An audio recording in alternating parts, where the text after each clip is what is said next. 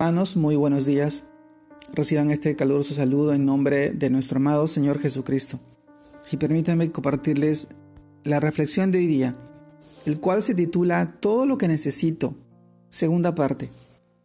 Y esto nos lleva a reflexionar en el pasaje de Primera de Crónicas, capítulo 29, verso 14, en la cual dice, porque ¿quién soy yo? Y quién es mi pueblo para que pudiéramos ofrecer voluntariamente cosas semejantes. Pues todo es tuyo, y de lo recibido de tu mano te damos. Primera Crónicas capítulo 29 versículo 14. También leemos este pasaje en la, en la que está en el libro de Colosenses capítulo 2 verso 9 y 10, que nos dice también porque en él habita corporalmente toda la plenitud de la deidad, y vosotros estáis completos en Él, que es la certeza de todo principado y potestad. Esto está en el libro de Colosenses capítulo 2, versos 9 y 10. Amados hermanos, la reflexión de hoy día, todo lo que necesito, segunda parte. Esto nos lleva a reflexionar en que el que me da todo lo que necesito, porque como todas las cosas que pertenecen a la vida y a la piedad nos han sido dadas por su divino poder, mediante el conocimiento de aquel que nos llamó por su gloria y excelencia. Según de Pedro capítulo 1 verso 3. En él tengo toda la bendición, ganas a sus preciosas promesas que suplen nuestras necesidades, primero espirituales y luego todo lo que en su voluntad y dirección pudiéramos requerir según sus propósitos Sí, mis amados hermanos, esto también lo encontramos en el libro de 2 de Pedro capítulo 1 verso 4. Y sabemos que al final, ¿qué pudiéramos devolverle si todo es suyo? En esto reflexionó David, y solo podemos ofrecerle alabanza, es decir, fruto de labios que confiesen su nombre, que reconocen el gran favor de Dios. Y esto, esto debe llevarnos a que el orgullo no habite en nosotros. Pues realmente de Él viene todo lo bueno, todo lo que nos puede pasar y pudiéramos tener. Santiago capítulo 1, verso 17.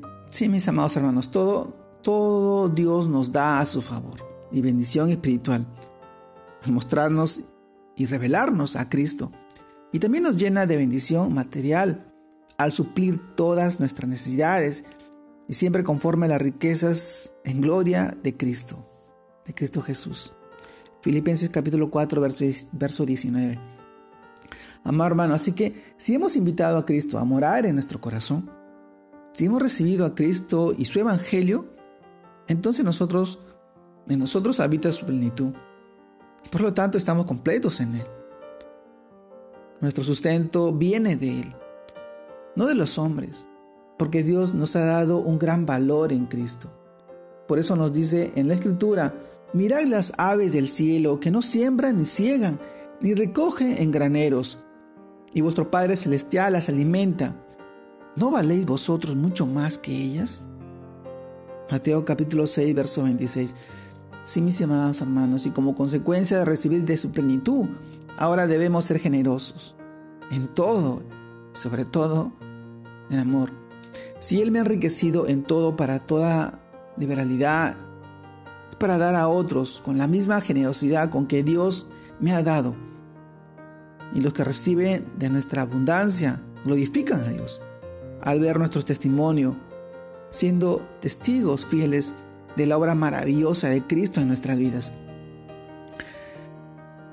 Todo lo que necesito es a Cristo, es a Jesús, mi Señor y mi Salvador. Nada, nada de lo que tenga fuera de Él, no te necesito de su amor de su sabiduría, la inteligencia, de su voluntad obrar en nuestra vida.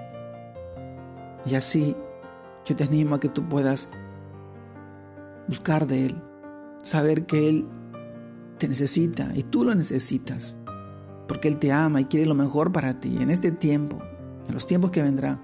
Bendición para ti, para tus hijos, para tu familia, para tus seres queridos.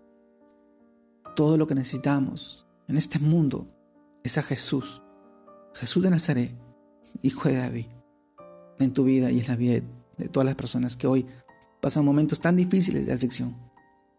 Hoy te animo a que tú puedas buscar de Él y permitir que Él te llene de su amor, de su Santo Espíritu en tu vida y en la vida de tu familia.